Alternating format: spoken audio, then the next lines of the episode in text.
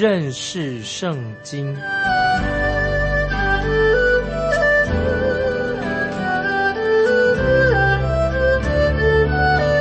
认识上帝的话，把上帝的话带到全世界。本节目是由认识圣经机构和环球广播电台联合制作，欢迎收听。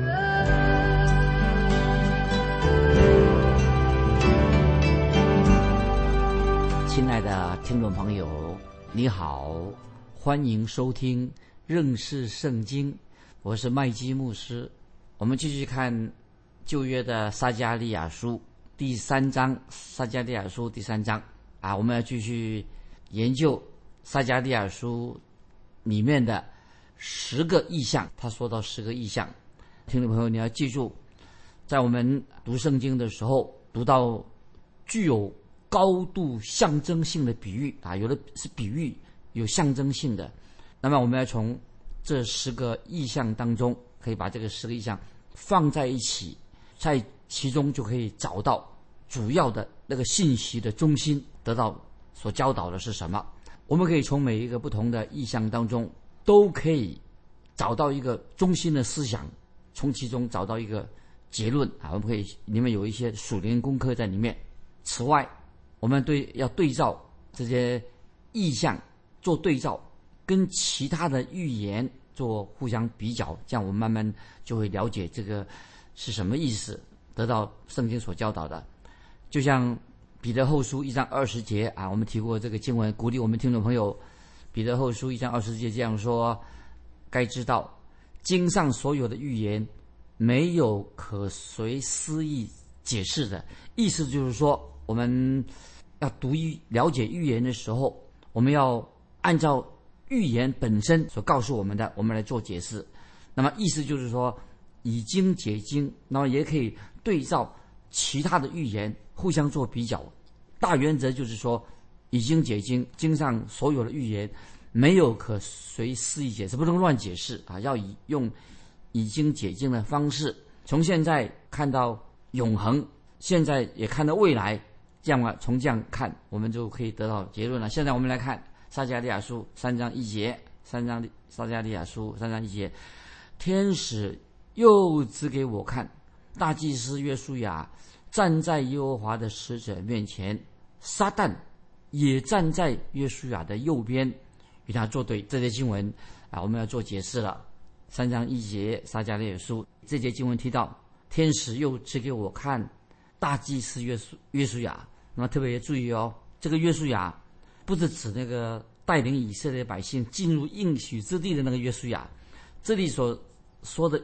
约书亚啊，是指到指到那些回归从被掳七十年之后回归的渔民的以色列百姓回归了。那么那个时候，大祭司约书亚是讲这个，那个大祭司都是约书亚。那么这些回归的渔民是从巴比伦被掳七十年之后回到以色列这个应许之地。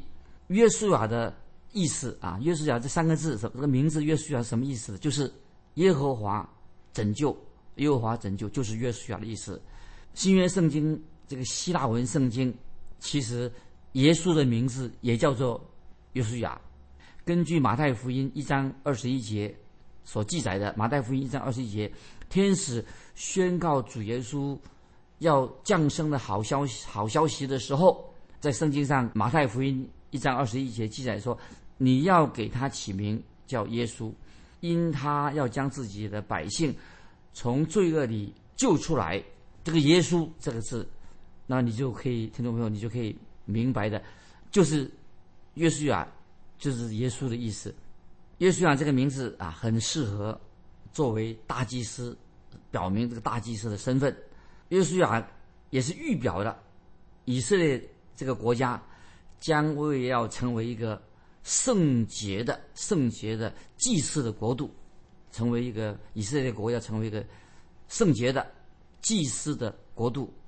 那我们继续看撒迦利亚三章一节，这个下面站在耶和华的使者面前。那注意撒迦利亚书三章一节，站在说到这个大祭司站在耶和华使者面前，我们前面已经也提过，这个使者是谁呢？就是道成肉身之前的耶稣基督，就是讲他站在耶稣主耶稣基督面前，那个时候主耶稣还没有道成肉身，是之前他是一个使者，神的使者出现，跟我们看到撒加利亚书第二章所看到的一样。所以三，我们继续看撒加利亚书三章一节的下半，撒旦也站在约书亚的右边。哦，听众朋友。这个大祭司旁边还有个撒旦，在约书亚的右边。如果撒加利亚看到了约书亚，既然先知撒加利亚看到约书亚这位大祭司，当然他看到他旁边有谁呀？就是看到了魔鬼撒旦在这个大祭司的旁边。这个说明了什么呢？给我们告诉我们说，撒旦啊，真是有撒旦魔鬼是存在的啊！撒旦他是有位格的。今天啊，这个时代，很多人听众朋友对这个撒旦魔鬼很有兴趣。不晓得你的想法怎么样？很有兴趣。对于过去几十年来啊，啊，所谓很多的，包括所谓的基督教国家，已经不再提到，没有常用这个撒旦这个名称。他们好像忘掉了这个撒旦，好像把撒旦忘到了他是谁了。所以他们以为说不要提撒旦的名称。就没有魔鬼撒旦在我们的旁边的，可是听众朋友，魔鬼撒旦并没有离开今天的世人，没有离开，撒旦是真正的实实真真实实的存在的，所以我们要警惕，特别是我们今天的基督徒听众朋友，现代人他现在现代人为什么呢？他对这种超自然的这个灵异事件，听众们知道吗？现在很多人对这个灵异事件呢很感兴趣，他们其实他们。对于魔鬼，他们今天有的不信主的人呐，他对于魔鬼灵异事件啊，关于邪灵的事情，比对于永活的真神耶稣基督更有兴趣。所以今天很多讲到神，讲到独一的真神耶和华神，耶稣基督没兴趣。对这些灵异事件啊，这邪灵的事情啊，哎，他很有兴趣。其实他们应该对主耶稣基督更有兴趣啊才对。但是他们对那些灵异的事情很有兴趣。圣经已经清楚的告诉我们说。邪灵啊，就是魔鬼，它是有形体的，它可以附在人的身上，在人的心里面。因此，很多人怪不得今天很多人沉迷在什么？沉迷在这种灵异事件啊，可以说是受魔鬼控制的。所以很清楚，因为圣经也告诉我们说，邪灵邪灵会附在人的身上。因此啊，我们要特别特别基督徒知道啊，我们。但是我们基督徒，我们知道啊，我们对这些灵异事件呢，不要去随便去受到他的迷惑。我们知道我们的神是良善的，是公义的。我们知道我们的神耶稣基督已经道成肉身了，道成了作为我们的救主，他是唯一能够解决我们人类苦难跟罪恶的问题的答案。只有耶稣能够解决今天我们任何的问题。只有耶稣，我在这里强调，听众朋友。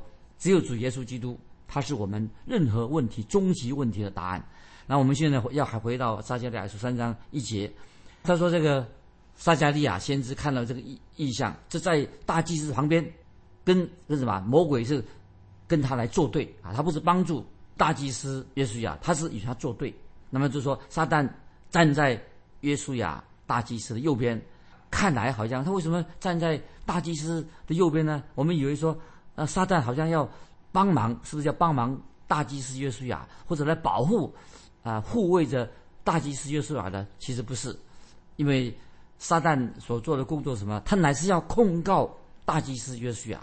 听懂没有？我们知道撒旦魔鬼所做的工作，就是主要主要工作什么？就是控告控告神的儿女。啊，圣经说的很清楚，我们有在天上的父，我们有一位中保耶稣基督。为什么听众朋友，我们父神啊，我们的天上的父，给我们一位中保耶稣基督呢？为什么有耶稣基督要做我们的中保呢？因为仇敌魔鬼，我们的仇敌魔鬼，他不断的在神面前控告我们。所以启示录十二章十节啊，听众朋友可以回去看启示录十二章十节，就说到就记载关于撒旦啊。那么撒旦做什么工作呢？启示录十二章十节说，在我们神面前。昼夜控告我们弟兄的，就是谁呢？就是魔鬼撒旦。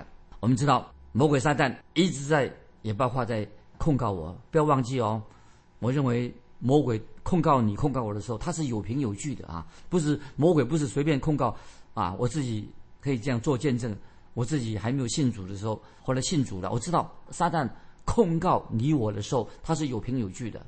在我成为悔改、成为神儿女之前，那么我知道，后来我悔改了，我信耶稣了。从那一天起，魔鬼撒旦就不断的控告我，因为我知道我自己还还没有信主以前，我年轻的时候很荒唐，还没有信主之前啊做过许多的，其实说可以告诉听众朋友，我也做过啊麦基牧师我自己做过许多的不好的事情，不荣耀神的事情啊，做了很多的坏事。其实当时我的朋友没有人会想到。麦基啊，我这个人呢，会成为一个牧师，成为传道人，成为一个教导圣经的老师。他们都想起来都会笑，他们认为怎么会你变成牧师啊？啊，变成传道人，读神学院去了。但是感谢神啊，神已经拯救了我了，那我悔改了，他呼召我去服侍。所以我信了主以后，我的同事，我以前的朋友、同事啊，都取笑我。所以听众朋友啊，我我是这样猜想，我相信。撒旦魔鬼那一天一直忙着在神面前来，一定天天的啊！我正要去啊，我已经悔改了，我要决志啊，悔改又要去服侍神了。魔鬼也忙着啊，在神面前呢，就是控告我。他说：“你怎么会拣选让麦基这个人来去做传道人？这个人他如果这是坏事做尽了，他根本没有资格出来做传道啊！”我想撒旦魔鬼也在神面前来来控告我。但是啊，神保守我啊，神耶稣基督护卫我。我们知道，撒旦魔鬼这个时候就是站在大祭司约书亚的右边，跟他作对，他要控告他。撒旦魔鬼可能也对神说：“你怎么会让这个污秽的大祭司约书亚他来服侍你的？”那么我们知道，撒旦也是以色列百姓啊，以色列国的控告者，因为太。会向神控告，啊，向神控告说以色列这个国家怎么你会拣选他们呢？哦，所以我们知道撒旦啊就是带头的，真正的反犹太人、反以色列人，他是头头。所以听众朋友，如果你想要知道谁是真正的反犹太人、反以色列人的头头领袖吗？就是魔鬼撒旦。所以感谢神，我们今天神的儿女在父神那里，我们已经有一位中保，就是耶稣基督。啊，所以我现在引用啊新约的重要的经文，鼓励我们每一位听众朋友。如果你还没有信主的，那你可以做一个决志。约翰一书新约的约翰一书二章一节说：“我小子们呐，我将这些话写给你们，是要叫你们不犯罪。若有人犯罪，在父那里，我们有一位中保，就是那义者耶稣基督。感谢神。”约翰一书二章一节。告诉我们啊，我们基督徒，我们已经蒙恩了。我们也知道啊，虽然我们已经蒙恩了，但是我们也会软弱跌倒。但是约翰一书二章一节说：“我小子们呐，我将这些话写给你们，是要叫你们不犯罪。当基督徒不要故意犯罪。若有人犯罪，在父那里，我们有一位中保，就是那义者耶稣基督。感谢神，耶稣基督就是刚才我们读撒加利亚书三章一些耶和华的使者啊，在撒加利亚。”这个先知撒加利亚的意象当中，我这个时候我们看见大祭司约书亚，他是站在什么？这个时候他是站在神的使者，那个使者是谁呢？就是站在耶稣基督的面前。现在我们继续看撒加利亚书三章第二节，耶和华向撒旦说：“撒旦呐，耶和华责备你，就是拣选耶路撒冷的耶和华责备你，这不是从火中。”抽出来的一根柴吗？听到没有？这些经文太好了，这些新闻啊，特别注意，耶和华责备你。我认为这句话神说的太温和了。那么我以为说可以说的更强烈一点，不要说啊只责备你。但是感谢神，因为神因为尊重他所创造的一切，包括魔鬼撒旦，他是堕落的天使，也是神所创造的，所以神仍然尊重他自己。所造的造着的堕落了天使魔鬼，所以听众朋友不要忘记了，神也创造了万物，也创造了呃魔鬼啊魔鬼，后来就堕落了天使。我现在啊引用以赛亚书十四章十二节说，听众朋友可以翻到以赛亚书十四章十二节说说撒旦他怎么样形容撒旦呢？明亮之星早晨之子，他是形容的太好了。那么，所以魔鬼撒旦曾经是神所创造物当中一个非常尊贵的啊创造物，很可惜后来他啊得罪神，他犯罪了。那么，到底撒旦魔鬼他犯了什么罪呢？是贪婪的罪吗？还是他偷魔鬼犯了偷窃的罪吗？犯了奸淫罪吗？魔鬼没有犯这样的罪。撒旦魔鬼说他犯了什么罪呢？就是犯了骄傲的罪啊！说听没有？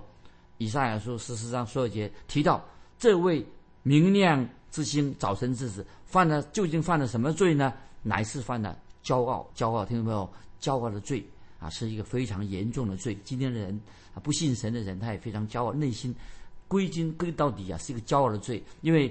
撒旦他有自由的意志，但是虽然撒旦魔鬼这位明亮之星、早晨之子有自由意志，他却定义做什么？他决定他要违背神的旨意，那个就是罪啊！听众朋友，这是我们人的罪。基本我们不是你不知道是罪人，你知道，但是我们却定义违背神的旨意。我们在引用以赛亚书五十三章六节，我们听众朋友我们都很熟悉的。以赛亚书五十三章六节说：“我们都如羊走迷。”个人偏行己路是吧？这是我们的写照，很明显的啊。这是讲到我们很明显的外在啊，外表上，比如说这外在的罪啊，比如像什么谋杀人呐、偷窃的、撒谎的、奸淫的，个人偏行己路，在我们每个人讲。但是这是我们人类啊所犯罪的问题。在撒迦利亚书三章二节说的更严重，怎么说呢？三章撒迦利亚三章二节说，就是。拣选耶路撒冷的耶和华责备你啊！这里说到就是拣选耶路撒冷的耶和华责备你。那么这里说明了一个什么事情呢？神不是因为约书亚的缘故来责备撒旦啊，不是因为约书亚不是大祭司约书亚缘故他责备撒旦，而是因为耶路撒冷是神是因为以色列他这个耶路撒冷的缘故，为了耶路撒冷来责备撒旦。我们继续看那个三章撒迦的三十二节的下半怎么说？这不是从火中抽出来的一根柴吗？注意这些经文，火中抽出来一根柴啊，是什么意思呢？那么我们已经知道，耶路撒冷这个城市已经被尼布加尼撒杀摧毁了，摧毁了。这个城市已经被巴比伦掳掠摧毁了。那么白掳以色列百姓被掳走了，这个城已经也不能够重建了。因为耶路撒冷这个城市被巴比伦人摧毁了，那么已经成为了什么灰烬了，一片废土了。耶路撒冷城变成一个废土了。可是这个城将来也会重建，这个表示什么意思？刚才我们读这个经文啊，火中抽出了一根柴呀，就是这个耶路撒冷城啊，有一天将会重建。这个就是火从火中抽出来一根柴的意思。英国呢有个布道家卫斯理啊，听众朋友也熟悉卫理公会那个创始人卫斯理，约翰卫斯理，他称自己呀，他称自己什么呢？他称为他说他自己就是是火中抽出来的一根柴。听众朋友，我认为你我你跟我我们基督徒都是从火中抽出来一根柴。听众朋友，当我们回想我们过去，那么我们都想起来实在我们不配不配蒙恩得救。也许根本不能够没有机会蒙恩得救的，但是我们知道啊，神拣选我们，神怜悯我们，这个不是意外。所以今天听众朋友，我们基督徒可以这样说：凡是愿意来到耶稣基督面前的人，认罪悔改的人，都是从火中当中抽出来一根柴。接下来我们要进到撒加利亚三书三章三节，三章三节，约书亚穿着污秽的衣服。站在使者面前啊！这里说三章三节，撒加利亚书，约书亚穿着污秽的衣服站在使者面前，这是祭司大祭司约书亚看到的异象。那么这个意记的这个意象不单单是针对大祭司他个人，也是回答一些问题啊，回答我们那些听众朋友的问题。那么这个问题是什么呢？就是这个问题是，我们都知道。神要使以色列国，就是以色列被掳的百姓，回归到神所给他们应许之地。神也应许要住在他们中间。那么以色列的百姓要真正成为，有一天成为真正成为神自己的百姓。但是这件事情到现在还没有成就，还没有应验，但是神说，我一定要将来一定要把这个事情成就，而且神要应许啊，要他们回到应许之地，也要祝福他们。那么，当以色列百姓远离神的时候，神会怎么做呢？那么这时候，在撒加利亚时代啊，我们知道撒已经知道当时的回归的以色列百姓，他们不但他们远离了神，而且又活在罪恶当中。那么今天的以色列人到今天仍然如此啊！今天虽然以色列复活，今天的以色列人仍然处。所以这这个说明什么？当罪人啊生活在那个应许之地的时候啊，就是那个应许之地，虽然神应许之地，这个应许之地，现在那个应许之地，怎么会变成一个圣地呢？今天认为说以色列现在这个地方啊是一个圣地，但是在那里生活的人啊，他们都是罪人，怎么这个应许之地变成一个是圣地呢？那关于这个问题啊，有一位圣经学者啊，就这样解释啊，请注意一个圣经怎么解释的？他说，在这个意象。前面一个意象，他我们看到神的确是恩待的以色列人，怎么可以知道神恩待以色列人？我们看到，因为神审判了以色列的敌人，以及那么神已经把那些以色列人啊回归的以色列的百姓，让他们已经有机会回归到应许之地。那么从这里看，知道神恩待他们。但是还有一个更重要的问题，就是要让我们知道神是一位圣洁的神。神怎么能够在一个充满罪恶污秽的百姓当中完成这样的？神怎么能会借着这些充满罪恶污秽的百姓，这以色列百姓身上完成他自己的计划呢？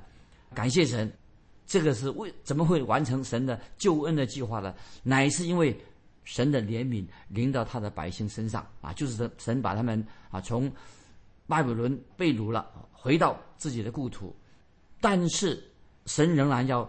行他的公义啊，神的恩典在他的百姓上，但是神乃是一位公义的神，所以听众朋友，当我们看到这个意象的时候啊，这个答案就出现了。我们看到大祭司约书亚，约书亚可以说他就可以说他是代表以色列国，他穿着为什么？我们知道大祭司他有个穿的衣服很奇怪，他穿这个什么？穿着一件污秽肮脏的衣服，为什么呢？大祭司在我们读过，大祭司本来都应该穿一个啊圣洁的、没有瑕疵的衣服啊，好干干净净的。否则他不穿过一个圣洁的衣服、没有瑕疵的衣服的话，他就不能够服侍神了。可是这个时候，约书亚这位大祭司在意象当中啊，他什么？因为他代表以色列国，因为说明了大祭司约书亚他不是一个完美的人，即使他是神的大祭司，但是他仍然什么？把他描述成一个污秽肮脏的人。那么他需要神的救恩，就是大祭司这个时候是代表的以色列国。那么特别听众朋友知道，在以色列人的赎罪日，赎罪日是什么，大祭司是什么？他是代表全国的以色列百姓进到至圣所里面，只有大祭司能够进到至至圣所里面。同样的，我们知道耶稣基督，我们的救主，他是我们的大祭司，代表我们今天所有的信徒啊，也代表教会。能够使我们可以来到父神的面前，所以先知撒加利亚这书里面的十个意象当中啊，我们看到这个大祭司约书亚，他也是代表以色列的的百姓，所以大祭司他的职分什么呢？就是代表在强调说，代表以色列，他的公他的侍奉是为以色列国代祷，所以他是为了以色列代表以色列进到圣殿里面去，他也身上就背负了。全国以色列百姓的罪，因此啊，所以我们我们听众朋友要明白哈，这个大祭司约书亚啊，现在他目前是他是代表了以色列百姓，所以同样，当然我把他约书亚做代表，也可以应用在我们现在的基督徒身上。神拣选了耶稣亚大祭司做祭司，神也拣选了。以色列国做他自己的百姓，所以大祭司要穿着细麻衣的衣服，还有白色的细麻内衣。那么大祭司要穿上一个美丽的荣耀的袍子。但是事实上呢，我们知道啊，在撒迦利亚书三章三节，约书亚他穿着什么衣服啊？听到没有？约书亚撒迦利亚书三章三节讲到这个大祭司约书亚是穿着什么？穿着污秽的衣服，站在。使者面前，听众了解了吗？约书亚大祭司穿着污秽的衣服站在使者面前，这是告诉我们啊，他穿的衣服是污秽的。那是污秽代表什么呢？代表以色列国这些百姓是一个有罪的国家，有罪的百姓，怎么样能够解决罪的问题呢？